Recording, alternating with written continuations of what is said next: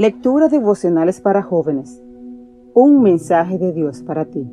Cortesía del Departamento de Comunicación de la Iglesia Adventista del Séptimo Día Gascue, en Santo Domingo, capital de la República Dominicana, en la voz de Rosa Hernández. Hoy, 11 de febrero, sobreviviente. Señor, los que te conocen confían en ti, pues nunca abandonas a quienes te buscan. Salmo 9:10.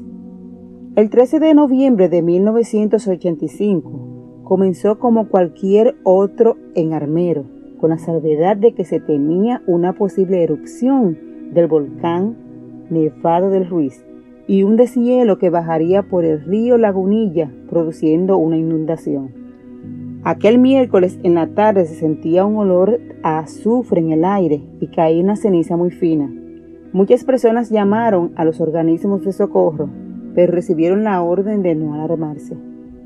Hacia las 11 de la noche, Elizabeth y su familia oyeron gritar a gente desesperada que pedía que los dejaran refugiar en la terraza de su casa de dos pisos. Bajaron a abrir y el agua ya les daba las rodillas ella se abrazó de su madre y entonces escuchó un estruendo espantoso. Cuando recobró el conocimiento, se sintió atrapada entre escombros. Solo la cara sobresalía entre el lodo y su pierna derecha había quedado destrozada. Perdió casi todo el tejido del muslo y quedó con los huesos expuestos y un hueco en el pie. Observó que estaba rodeada de cadáveres y sobrevivientes que pedían auxilio.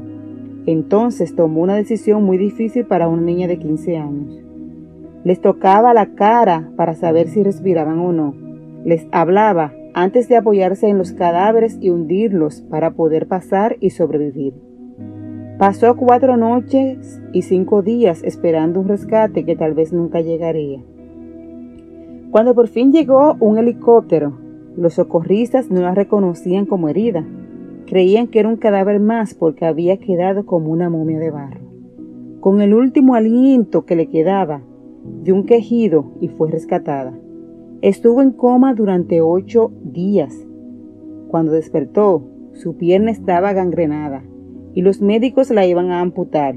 Ella se negó. El médico le dio 50% de probabilidades de vida si se oponía a la cirugía, pero ella persistió. Después de trasplantes e injertos de tejidos en la pierna buena a la pierna herida, evitó la amputación. Tres meses después de la avalancha, muchas intervenciones quirúrgicas y horas de terapias, volvió a caminar y hoy sirve al Señor predicando el Evangelio.